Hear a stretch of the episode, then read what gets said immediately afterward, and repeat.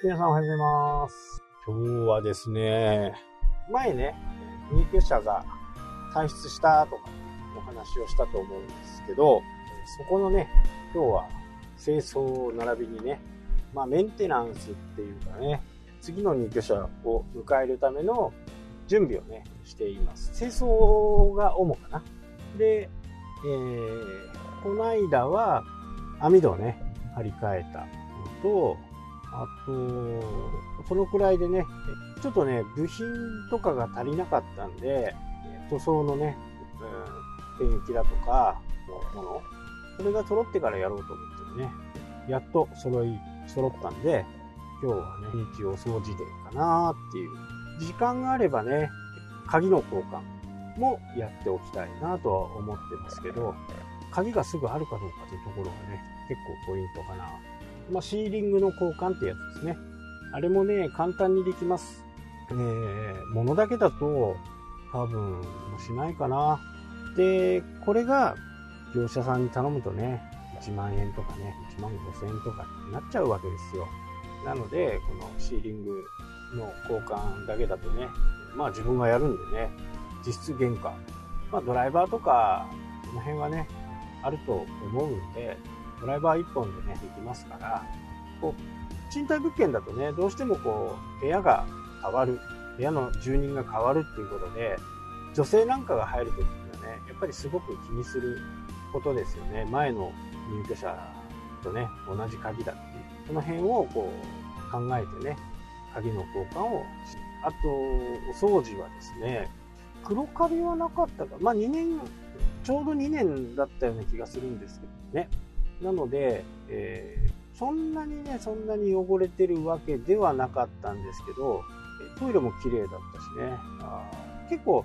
中年の方がね、住まれていて、結構綺麗な感じで住まれてたんで、なんかこう、がっちり掃除をするっていうよりはね、軽く今までの生活の汚れをね、取ってあげるぐらいの感じですかね。黒カビはなかったけど、赤カビが少しあったんで、この赤カビを取って、浴槽を洗って、カランを磨いて、シンクを磨いてって感じですかね。まあ僕はお掃除のプロではないんですけど、まあ住宅をね、売ってたこともあって、いろんなその汚れの落とし方とかっていうのも結構昔から知ってたんで、今回ね、コビットが入って、ハイターを使うことでね、あれ漂白剤ですね。漂白剤。塩素ですね。えー、あれをかなり薄めればね、床とか壁とかそういったところの除菌ができるという形で、すごくね、注目になりました。手はね、ダメなんですけどね、もう荒れるから、まあ、このね、武骨な手手もね、荒れちゃうんですよ。ヒーヒーする感じ。なんで、かなり薄めてね、使うのがいいかなとは思いますけど、えこういうハウスクリーニングの時にもね、ハイターすごくいいんです。えー、黒カビにはね、このハイター、もう素晴らしい効果をね、出します。ただ、カビキラーとかね、え、あの辺もいいんですけど、カビキラーの場合はちょっと塩素濃度が薄いんですよね。約普通のハイターの半分ぐらいしか塩素が入ってないんで、塩素濃度がやっぱり高い方がいい。それと、その塩素がそのカビのところにしっかり長くつけれるのがいいんですよ。なので、カビキラーみたいな泡タイプっていうのは、まあ理にかなってるんですね。理にはかなってるんだけど、こう泡でジュジュジュジュってこうなりますけど、キッチンハイターとか、普通のハイターとかね、液体なんで、こう、ダラダラダラダラ落ちちゃいますよね。で、それをどう止めとくかっていうところがね、結構ポイントなんですね。なので、養生テープを使ったキッチンペーパーで、キッチンペーパーにハイターを濡らして、養生テープでビタッと貼る。で、これを長い時間やる。カビの菌の根が深い場合はね、丸1日とか、まあ2時間に1回ぐらいずつね、こうシュッシュって自分で作ったハイター、原液じゃなくて、ね、ちょっと薄めて、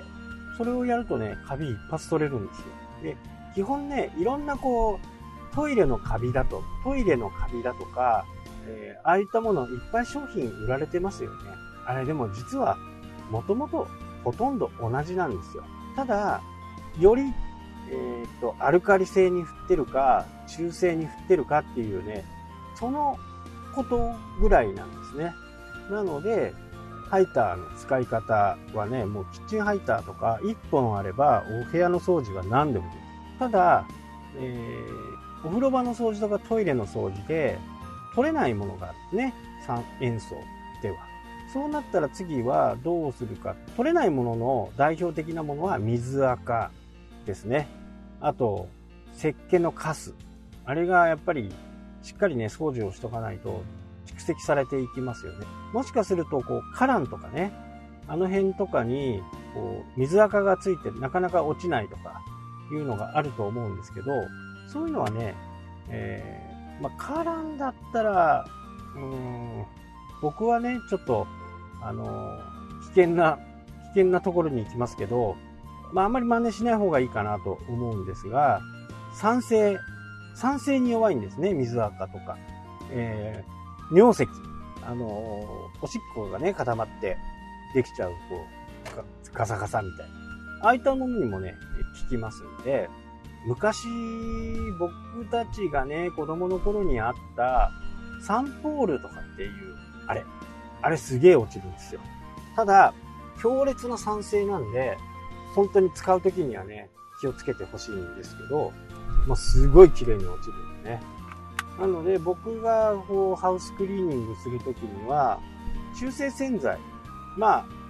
今もうないね、え、ママレモンみたいなもの、食器洗うやつ。あれと、ハイターの薄めたやつ。これがアルカリ性。で、サンポール。これは酸性。この3つをね、えー、うまく使いこなせれば、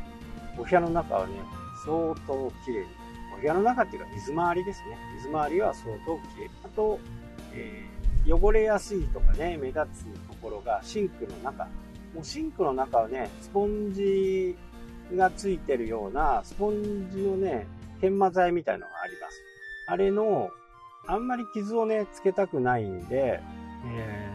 ー、言っても600番台ぐらいのね、600番台、1000番台、3000番台で、えー、磨くだけね、ピカピカになります。それはもう、